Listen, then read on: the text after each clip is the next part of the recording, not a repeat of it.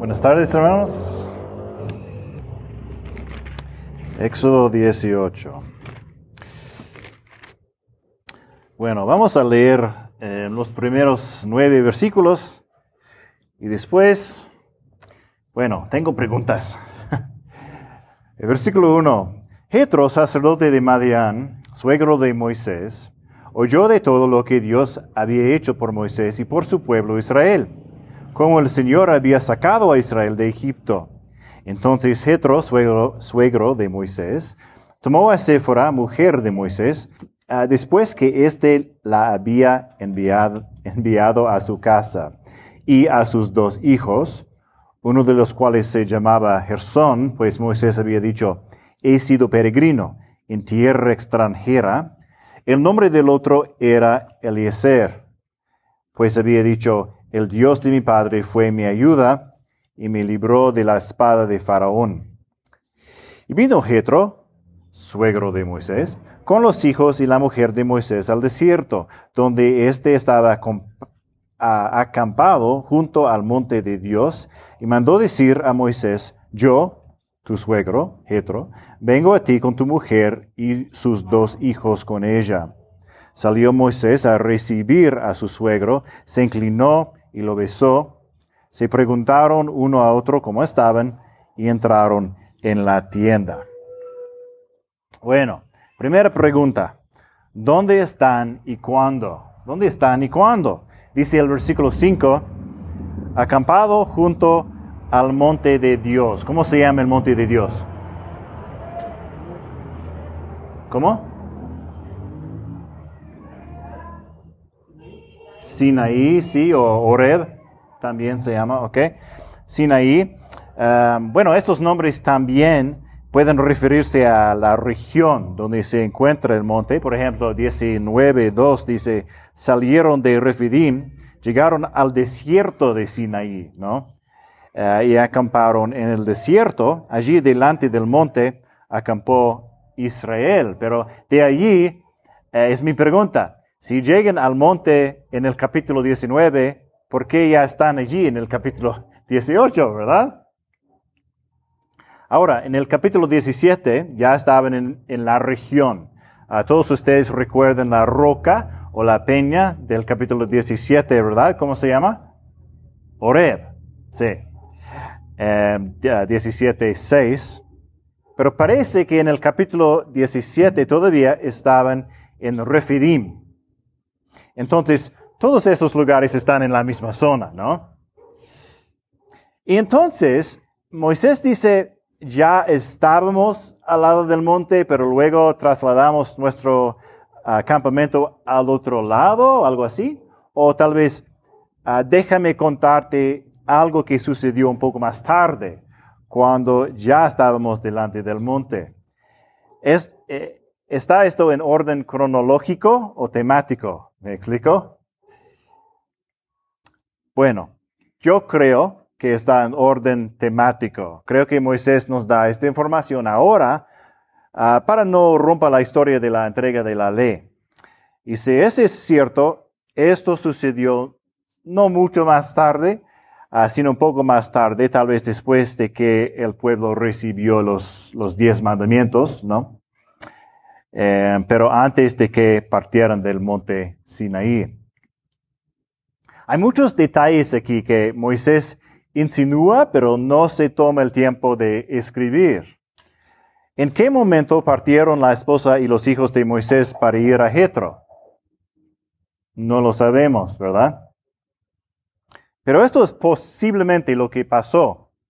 Israel cruzó el Mar Rojo y comenzó su viaje por el desierto, ¿no? Aparentemente Moisés envió a su familia a ver a Jetro. Ah, Moisés estaba muy ocupado con una nueva nación, ¿verdad? ¿Y por qué no enviar a la familia a, ver al abuelo, ¿verdad? Pasará un tiempo antes de que toda una nación pueda viajar tan lejos. Eh, y sus hijos y tal vez ah, algunos otros pueden viajar adelante, ¿no? Bueno, entonces el versículo 1, Jetro, sacerdote de Madián, suegro de Moisés, oyó de todo lo que Dios había hecho por Moisés y por su pueblo Israel, como el Señor o Yahvé había sacado a Israel de Egipto. ¿De quién oyó? No dice, ¿verdad? Pero bueno, probablemente de Séfora, Gersón y Eliezer, ¿verdad? Y por eso no puede esperar a escuchar más. Eh, es un anciano, pero está acostumbrado a una vida eh, nómada, así que envía un mensajero. Toma un poco de leche fresca de tus cabras, iré a verte. Así que aquí viene, uh, vienen Jetro, Séfora, Gersón y Eliezer.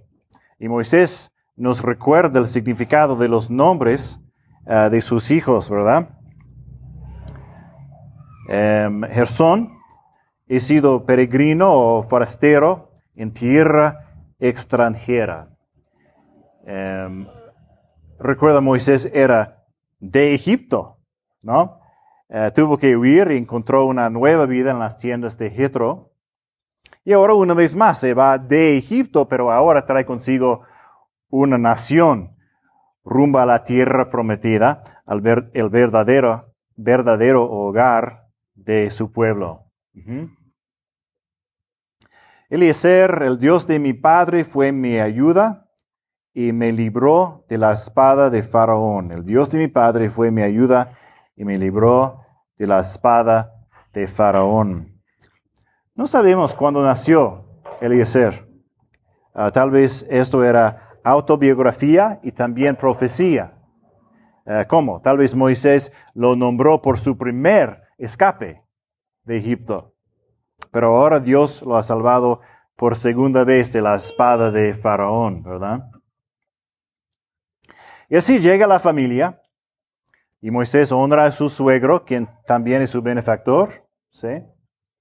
Y un sacerdote también. El versículo 7 salió Moisés a recibir a su suegro, se inclinó y lo besó. Se preguntaron uno a otro cómo estaban y entraron en la tienda esta vez la tienda de Moisés, ¿no? Su propia, propia tienda. Ahora, tengo, tengo una pregunta más, pero vamos a leer un poco más. Em, comencemos de regreso en el versículo 8. Moisés contó a su suegro todo lo que el Señor había hecho a Faraón y a los egipcios por amor a Israel todas las dificultades que les habían sobrevenido en el camino y cómo los había librado el Señor. Y Jetro se alegró de todo el bien que el Señor había hecho a Israel al librarlo de la mano de los egipcios. Entonces Jetro dijo, Bendito sea el Señor que los libró de la mano de los egipcios y de la mano de Faraón, y que libró a pueblo del poder de los egipcios. Ahora sé que el Señor es más grande que todos los dioses Ciertamente esto se probó cuando ellos trataron al pueblo con arrogancia. Y Jetro, suegro de Moisés, tomó un holocausto y sacrificios para Dios, y Aarón vino con todos los ancianos de Israel a comer con el suegro de Moisés delante de Dios. Ok, mi pregunta es, ¿quién es Jetro? Bueno, una cosa es muy obvia, ¿verdad? Es el suegro de Moisés. ¿Sí? Pero ¿quién es este hombre tan importante? Realmente, ¿no? ¿Quién es él? Eh, como algunos en la Biblia, eh, Jetro tiene muchos nombres. Éxodo 4 es uh, Éxodo 2, Reuel, que significa amigo de Dios. En jueces se llama Obad el Kenita. Em, Kenita puede referirse a un grupo que trabajaba con bronce. Jetro es un sacerdote, pero no es un sacerdote de Israel, ¿verdad? Em, él es un, madianita, Jetro sacerdote de Madian. Entonces, ¿quiénes son los madianitas? Bueno, viven aquí en el desierto, al este de Egipto. Em, los madianitas eran descendientes de Abraham, en realidad, pero no de su esposa Sara. Madian era hijo de su segunda esposa. ¿Alguien sabe cómo se llama su segunda esposa de Abraham? ¿No? Setura. Setura, según Génesis capítulo 25. Eh, Setura. Lamentablemente, en general, los madianitas se vuelven idólatras, inmorales, rechazaron al Dios de sus padres. De hecho, si continúa con las aventuras de Israel en el desierto, descubrirá que los madianitas son importantes enemigos de Israel. ¿sí? Y una de las últimas cosas que Dios le dice a Moisés que haga en su vida es con justicia ejecutar la venganza de Yahvé en Madián. Y entonces, Jetro es un sacerdote. ¿De qué Dios? ¿Sí? Dice en el versículo 11, ahora sé que Yahvé es más grande que todos los dioses. Entonces, ¿no sabía antes? O tal vez ya sabía, pero ahora sabe en el sentido de que ha oído hablar de una, demostración del poder de Dios, ¿no? ¿Era antes un sacerdote de muchos dioses? ¿O sirvió a un ídolo y ahora está cambiando de opinión? Una vez más, la Biblia no nos dice exactamente. Ah, mi suposición educada es que Jetro era un creyente raro en Yahvé. Em, un sacerdote de Yahvé, cuyas creencias han sido confirmadas nuevamente por los milagros de los que ha oído hablar. Sabemos que las naciones habían rechazado en gran medida a Dios, pero creo que a veces subestimamos cuánto sabían de Él. Ah, pensamos también en Melquisedec, ¿no? Em, sacerdote del Dios Altísimo, pero en Canaán una zona muy pagana, ¿sí? Entonces creo que Jetro es, es uno de los pocos creyentes que quedaban entre las naciones. Y así cuando escucha acerca de la liberación de Dios, se regocija. Él alaba a Yahvé. Bendito sea Yahvé. Bendecir es, dar favor o alabanza a alguien. Eh, cuando pensamos en, en las bendiciones de Dios, pensamos en todo lo que Él nos ha dado, eh, nosotros no tenemos nada que dar que no hayamos recibido de Dios, ¿verdad? Pero le devolvemos a Dios, ¿verdad? La, la alabamos, le damos gracias. Bendecir. Bendito sea Yahvé, que los libró de la mano de los egipcios y de la mano de Faraón, y que libró al pueblo del poder de los egipcios Ahora sé que Yahvé es más grande que todos los dioses. Ciertamente esto se probó cuando ellos trataron al pueblo con arrogancia. ¿Quiénes ellos? Cuando ellos trataron al pueblo con arrogancia. Interesante, puede ser que Jetro habla de los dioses, es decir, los demonios. Moisés habla de dioses falsos como demonios en Deuteronomio 32. Dice, ofrecieron sacrificios a demonios, no a Dios, a dioses que no habían conocido. Jetro puede estar hablando de demonios que trabajaban a través de gobiernos humanos. ¿sí? ¿Creen que los demonios están obrando en nuestro mundo hoy? pues creo que estamos viendo sus efectos cada vez más, ¿no? De hecho, salen durante el día y bailan, ¿no? Por supuesto que están trabajando en nuestro mundo, destruyendo personas. Bueno, eh, ya sean los egipcios o los demonios, sabemos que hay poderes espirituales que intenten destruir al pueblo elegido, porque eh, el Mesías vendrá de Israel según las promesas de Dios. Y ya, ya en Éxodo, Jesús es odiado por el mundo y temido por los demonios. Pero nuestro Señor es victorioso. Amén. Y así, este importante sacerdote de Madián invita a los líderes de Israel a un banquete. La idea aquí es que trae comida en honor de Dios. Eh, una parte se quema como sacrificio, holocausto, otra parte se come en la fiesta, pero todo es un sacrificio a Dios. Entonces, eh, y Israel y Dios tienen comunión en este momento.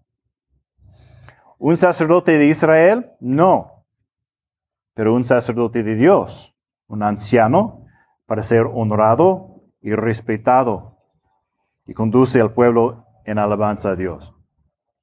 Un momento en la historia muy importante, de hecho.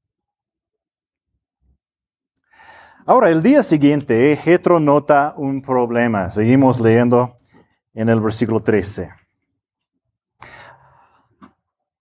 Al día siguiente Moisés se sentó a juzgar al pueblo. El pueblo estuvo delante de Moisés desde la mañana hasta el atardecer.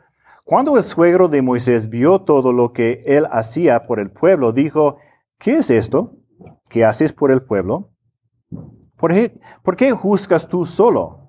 Y todo el pueblo está delante de ti desde la mañana hasta el atardecer. Y Moisés respondió a su suegro, porque el pueblo de Dios viene a mí para consultar a Dios. Cuando tienen un pleito, vienen a mí y yo juzgo entre uno y otro, dándoles a conocer los estatutos de Dios y sus leyes. Así, eh, aquí está Moisés en su silla especial, juzgando al pueblo. Todo el día. No me importa lo cómodo que sea esa silla. Es mucho tiempo sentado, ¿verdad? Y todo el pueblo se forma en filas para contarle a Moisés sus problemas. Entonces Moisés explica, Moisés es el profeta, ¿verdad? Él habla la palabra de Dios. Bien. Y así le explican sus problemas y él les enseña la ley de Dios, luego eh, lo aplica a su situación particular. Bien, parece un trabajo importante, ¿no? Pero Jetro ve un problema. Y leamos un poquito más, 17. Em, el suegro de Moisés le dijo, no está bien lo que haces. Con seguridad desfallecerás tú y también este pueblo que está contigo porque el trabajo es demasiado para ti. No puedes hacerlo tú solo. Desfallecerás del, del todo, te canses tú y se cansa la gente. Literalmente vas a marchitarte como un flor, ¿no? Morir como una hoja. Déjame darte un consejo, Moisés. 19. Ahora escúchame. Yo te aconsejaré y Dios estará contigo. Sé tú el representante del pueblo delante de Dios y somete los asuntos de Dios. Entonces enséñales los estatutos y las leyes y hazles saber el camino en que deben andar y la obra que han de realizar. Además, escogerás de entre todo el pueblo hombres capaces, temerosos de Dios, hombres veraces que aborrezcan las ganancias deshonestas y los pondrás sobre el pueblo como jefes de mil, de cien, de cincuenta y de diez. Que sean ellos los que juzguen el pueblo en todo tiempo, que traigan a ti todo pleito grave, pero que ellos juzguen todo pleito sencillo. Así será más fácil para ti y ellos llevarán la carga contigo. Si haces esto y Dios te lo manda, tú pondrás resistir y todo este pueblo por su parte irá en paz a su lugar. Muy bien. Hay cuatro cosas que Jetro le dice a Moisés que haga. Y en nuestras notas em, le vamos a dar a Moisés cuatro ah, títulos basados en lo que hace. Primero dice, sé tú el representante del pueblo delante de Dios. Em, Moisés va a representar al pueblo ante Dios. Moisés es un, un sacerdote especial, ¿no? tiene un lugar especial y único en la historia. Esto es algo que solo él puede hacer en este momento como líder de la nación. Ah, de hecho, este tipo de líder como eh, líder sacerdote es muy singular. Em, serán divididos en dos bajo la ley. Eventualmente vemos sacerdotes y reyes, ¿sí? Pero no a los dos juntos, pero en Jesús tenemos ambos, ¿verdad?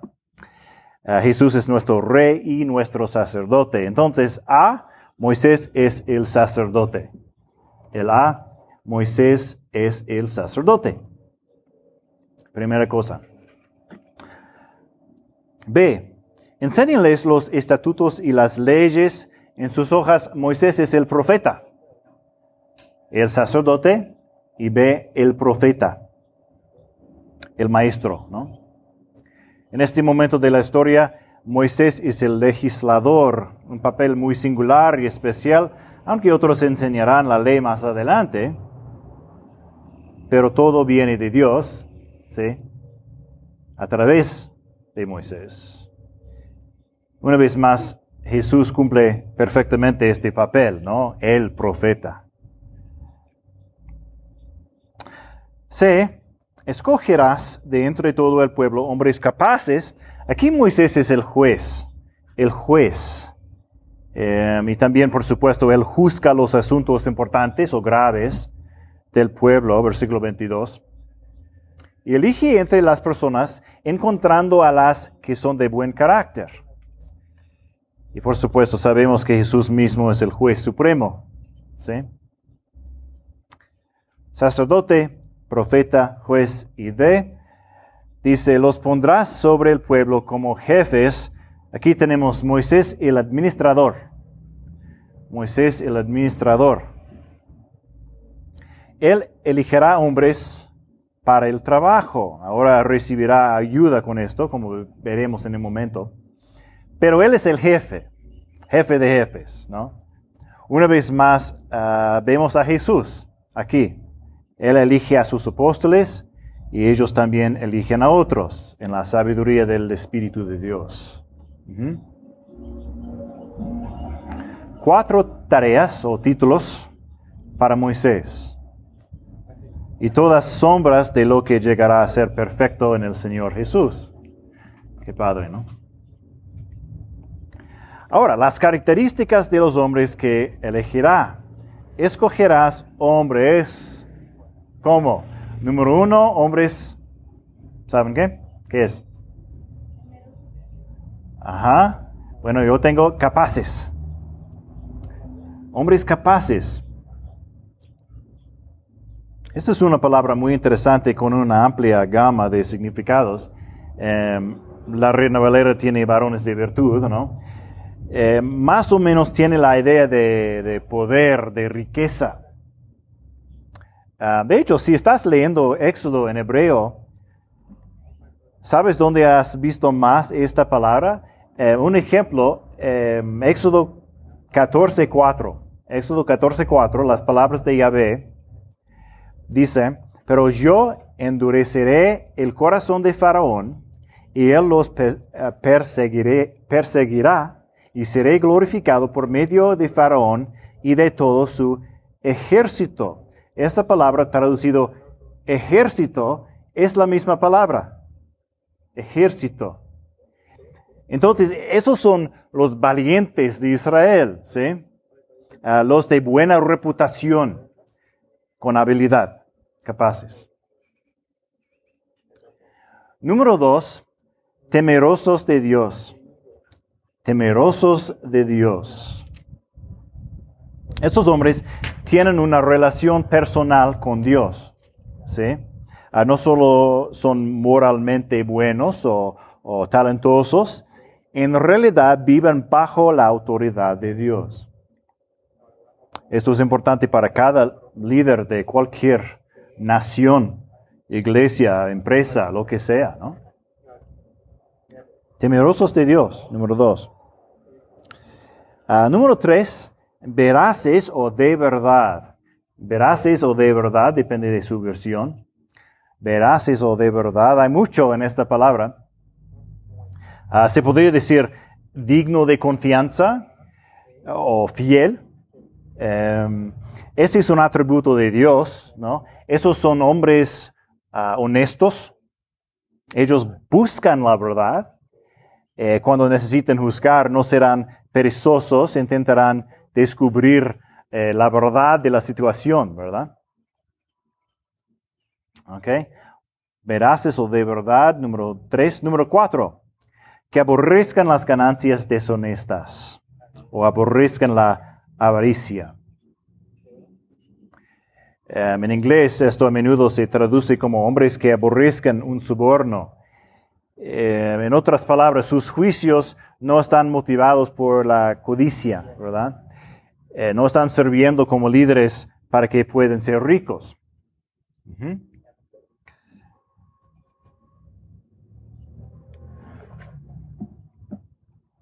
Bueno, en Deuteronomio 1, ah, Moisés recuerda cómo implementó este plan y describe a estos hombres con otras palabras. Así que veamos esas también. Vamos a, Deuteronomio 1, 9. Quinto libro de la Biblia, Deuteronomio 1, 9. Si sean tan amables de acompañarme. Deuteronomio 1. Empiezo en el versículo 9 las palabras de Moisés aquí. En aquel tiempo les hablé, yo solo no puedo llevar la carga de todos ustedes. El Señor su Dios los ha multiplicado y hoy son como las estrellas del cielo en multitud. Que el Señor, el Dios de sus padres, los multiplique mil veces más de lo que son y los bendiga tal como les ha prometido. Por eso es tan importante ese plan, ¿no? Em, funcionará en un grupo de 100 o un grupo de 1000 o un millón, no importa. Eh, hoy a veces usamos la palabra escalable, ¿no? Escalable. Em, puede crecer y crecer sin cambiar por completo la organización. ¿sí? 12. Em, ¿Cómo puedo yo solo llevar el peso y la carga de ustedes y sus pleitos? Esto es acerca del final de la vida de Moisés y tiene un poco más eh, de experiencia con el pueblo. Él sabe cómo es la gente, ¿no? Sus pleitos o sus peleas. 13. Escogen de entre sus tribus hombres sabios, entendidos y expertos, y yo los nombraré como sus jefes. Entonces ustedes me respondieron, bueno es que se haga lo que has dicho. Y sí, Moisés tiene ayuda ¿no? Eh, en esta, esta tarea. Las diversas tribus saben quiénes son los sabios, pero Moisés será quien realmente reconozca a estos líderes, como veremos. Pero agreguemos a nuestra lista de cualidades de carácter ah, con el número 5, sabios. Número 5, sabios. Hombres inteligentes, hombres que sepan aplicar la ley a una gran variedad de, em, situaciones. Sabios. Seis, entendidos. Entendidos. Aquellos que son observadores, em, que pueden ver lo que está pasando, que son capaces de entender la situación. Ajá, entendidos. Número siete, expertos expertos, una otra palabra muy importante en el Antiguo Testamento, expertos, más literalmente los que conocen, los que conocen. Ah, Éxodo 18, 20, hazle saber o conocer el camino, ¿no? Entienden la ley de Dios y han aprendido acerca de, de la vida en general, ¿sí? Expertos siete cosas. ¿Y cómo deben juzgar? Tres cosas. Vamos a leer de eh, Deuteronomio 1, 15. Así que tomé a los principales de sus tribus, hombres sabios y expertos, y los nombré como dirigentes suyos, jefes de mil, de cien, de cincuenta y de diez, y oficiales para sus tribus. En aquella ocasión di órdenes a sus jueces y les dije, oigan los pleitos entre sus hermanos, y juzguen justamente entre un hombre y su hermano o el extranjero que está con él. No mostrarán parcialidad en el juicio. lo mismo oirán al pequeño que al grande, no tendrán temor del hombre porque el juicio es de Dios. El caso que sea muy difícil para ustedes, me lo traerán a mí y yo lo oiré. Hombres que juzguen, ¿cómo? Número uno, justamente. Hombres que juzguen justamente. Y noten que no importa si es un hermano o un extranjero, es la misma ley, ¿no? Basada en la verdad. 17. Em, no mostrarán parcialidad en el juicio, lo mismo oirán al pequeño que al grande. No tendrán temor del hombre porque el juicio es de Dios. El caso que sea eh, muy difícil para ustedes, me lo traerán a mí y yo lo oiré. Eh, número dos, no mostrarán, ¿qué? Parcialidad, ¿verdad? No mostrarán parcialidad. Juzguen sin parcialidad, perdón, sin, sin parcialidad. Número dos. Justamente número uno, dos, sin parcialidad. Otra vez, hay una ley para todos. No es diferente para los líderes, o los pobres, o los reyes, o los extranjeros, o sus amigos, ¿no? Sin parcialidad. Y tres, no tendrán temor del hombre, sin temor del hombre, sin temor del hombre. ¿Por qué? Porque el juicio es de Dios, dice Moisés. No es personal, no es tu opinión, es la palabra de Dios.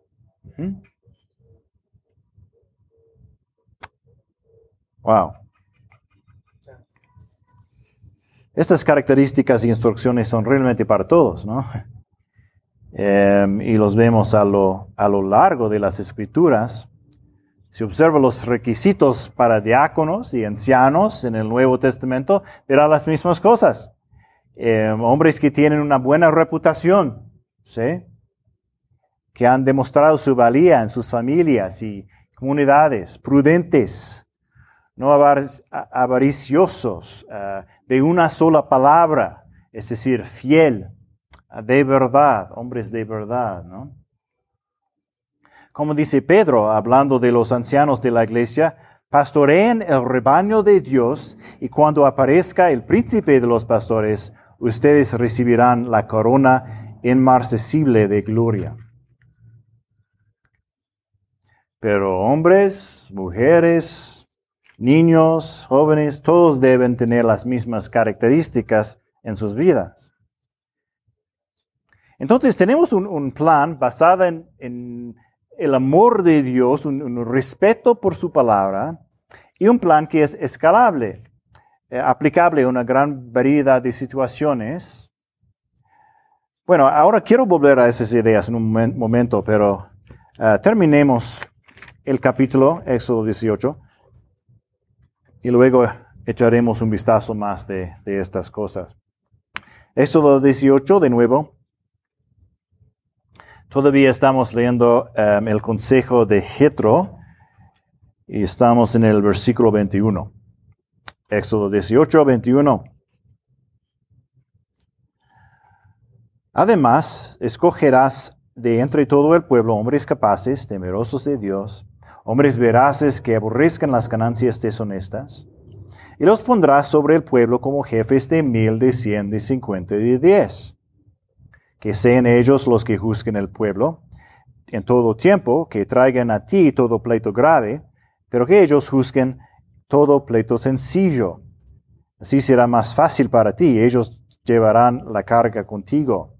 Si haces esto y Dios te lo manda, tú pondrás resistir, y todo este pueblo por su parte irá en paz a su lugar.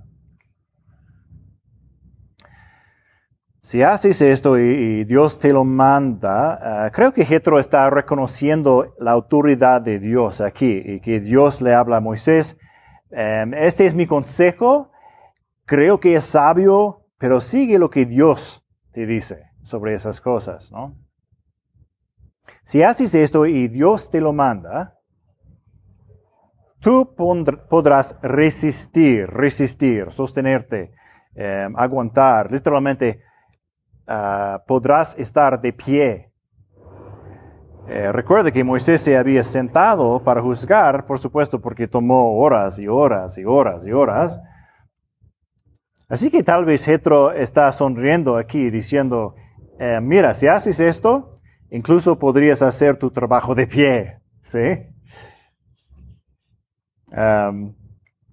hoy en día las empresas a veces tienen reuniones de pie, ¿no? Porque las personas tienden a llegar al punto más rápido si están de pie. No sé si funciona en nuestro claustro, pero bueno, esa es la, idea. 23.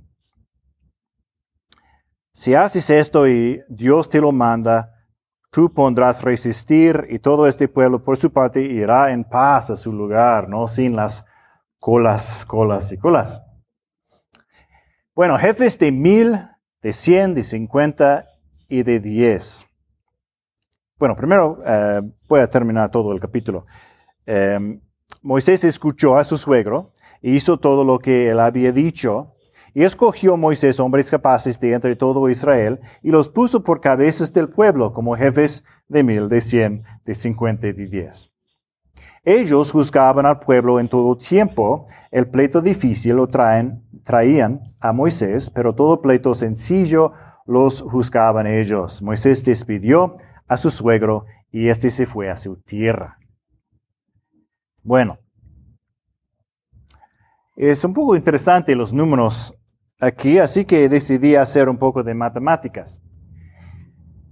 Estos líderes son hombres, son varones, ¿ok? Que ya han demostrado su valía en la vida. Así que primero eh, sacamos a los jóvenes, los niños y las mujeres. Eh, creo que sería al menos 70 o 75%, probablemente más Em, sabemos que los israelitas tenían muchos hijos, ¿verdad? Y ahora tenemos líderes de mil, de cien, de cincuenta y de diez, más Moisés, cuenta como uno, ¿no? Eso significa que más de la mitad de los hombres mayores de 30 son líderes. Es mucho. Además, todos los hombres y mujeres son líderes en sus familias. Eh, además, los líderes deben ser reemplazados eventualmente, ¿no? Entonces, si eres hombre, tal vez no puedes ser líder, eh, tal vez debido a una situación familiar o algo así, o estás descalificado porque eres malvado o un necio, o estás en formación para ser un líder. Eso es posible. Y hay otros tipos de liderazgo, ¿verdad? bueno, hay otros tipos de líderes entre el pueblo. Eh, tenemos, por ejemplo, maestros, eh, hay padres. Las mujeres toman otros tipos de liderazgo. En Salmo 68, 11 dice, el Señor da la palabra, las mujeres que anuncian las buenas nuevas son gran multitud. ¿Sí? O leemos de Proverbios 31, eh, una mujer involucrada en todo tipo de, de trabajo. Los niños tomen el liderazgo entre sus compañeros. Todos compartimos nuestra fe, ¿no? Entonces, tengo en sus hojas, todos somos líderes y líderes en formación. Todos somos líderes o líderes en formación. O debería ser así. Nota que no dice líderes o, dice líderes y. Su liderazgo y el mío son muy parecidos al liderazgo de los ancianos de Israel. ¿Con qué empezamos? El temor del Señor, ¿no? El, amor a Dios. Y un respeto por su palabra como autoridad. Reconoces que Dios tiene razón y, y tu camino de pecado está mal. Arrepentimiento, ¿no? Confesión. Tú vuelves de la oscuridad del pecado a la luz del Señor Jesús. Él te da su perdón. El Espíritu de Dios viene a vivir en ti. Eres un discípulo del Señor. Lo confiesas públicamente en el bautismo. y te conviertes en una luz, en un líder en tu familia, en tu iglesia, en tu calle, en tu trabajo, en el mercado, en tu comunidad. En nuestra iglesia em, tenemos algunos valores sobresalientes. Eh, uno es involucramiento total. Y dice en nuestro documento, la iglesia no pertenece a un grupo selectivo de unos pocos que son especialmente dotados para hacer el ministerio. La iglesia somos todos. Y cada uno tiene un lugar y una responsabilidad de efectuar su ministerio. No nos enfoquemos únicamente en los dones mencionados en la Biblia, sino animemos a los hermanos a hacer lo que saben, lo que les gustan hacer, a invertir sus vidas en cualquier forma bíblicamente aceptada para ministrar a su iglesia y así a su Dios. Eres parte de esta comunidad, asamblea de creyentes, ¿sí? Tu familia, tu comunidad, todo eso es, es tu responsabilidad, ¿no? Este es tu momento de la historia. Dios te ha puesto aquí por una razón. Hombre, mujer, joven, niño, todo el mundo. Este es tu lugar, tu momento en la historia. Se podría decir que todos nos estamos eh, preparando para mandar, dirigir, aprendiendo y haciéndolo al mismo tiempo porque incluso Moisés todavía tenía que aprender, en este caso de su suegro, ¿no? El Señor Jesús, el príncipe de los pastores, te ha elegido. ¿Y ahora qué? Primero, sé fiel donde estés. ¿Sí? Cuando tengas trabajo, hazlo con excelencia. En casa, en la escuela, en el trabajo, en la iglesia Llega a tiempo, sé puntual, ¿sí? Muestra amor y respeto hacia los demás. Busca maneras de, servir a los demás. Piensa en lo que está pasando en el mundo y júzcalo según la palabra de Dios. Dijo Jesús en eh, Juan 7, 24, juzguen con juicio justo. Busca la verdad, no muestres parcialidad. Y nunca temas a las personas que te rodeen como debes temer a Dios. Proverbios 29, ah, 25 dice, el temor al hombre es un lazo, pero el que confía en el Señor estará seguro. Es un buen versículo para memorizar.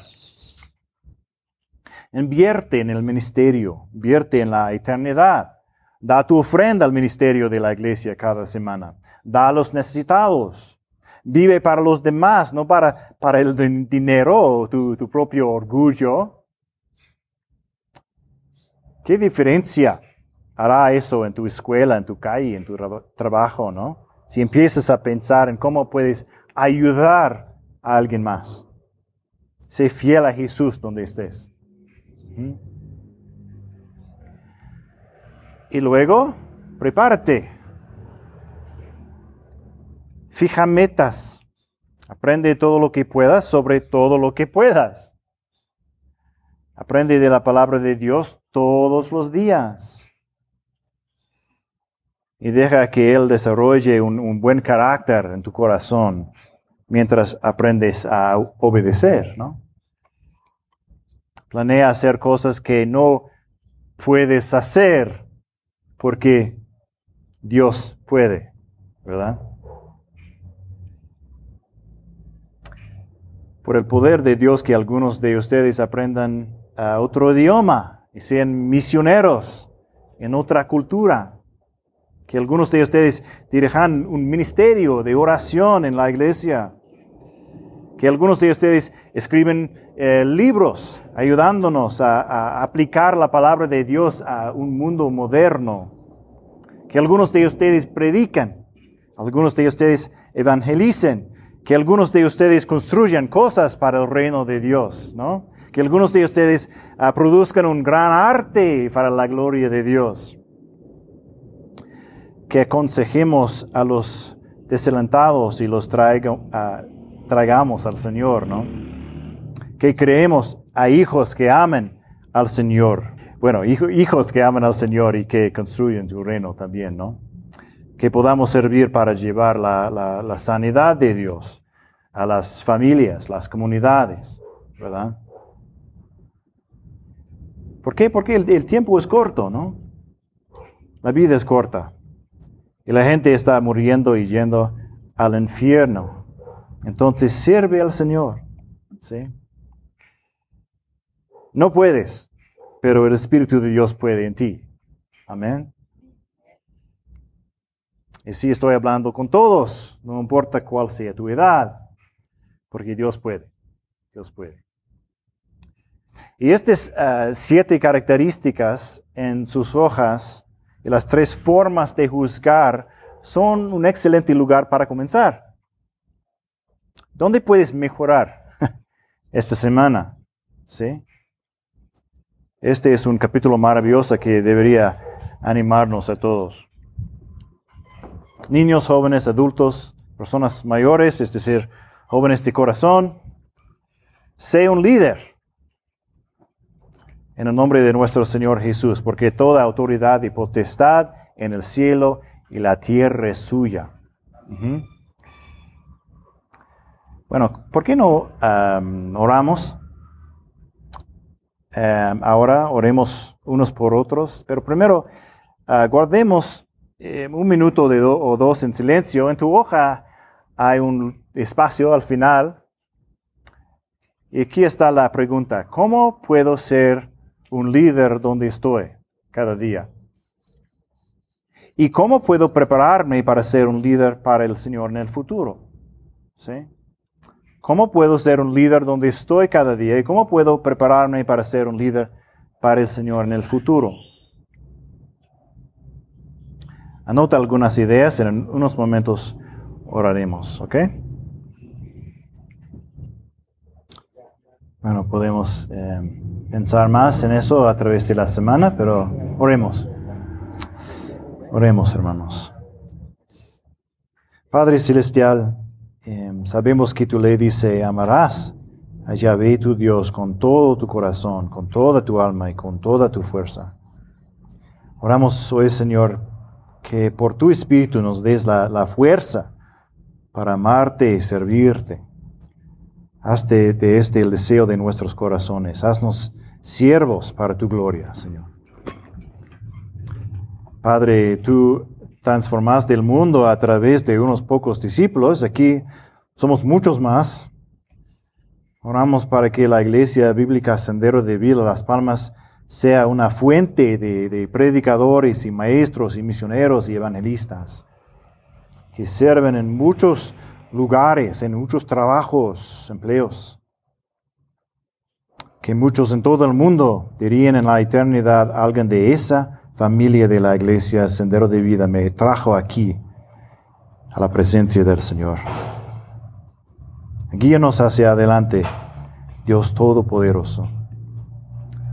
Oramos en el nombre de nuestro sacerdote, profeta, juez, administrador y pastor, Jesucristo. A Él sea toda la gloria en nuestras vidas, Señor. Amén.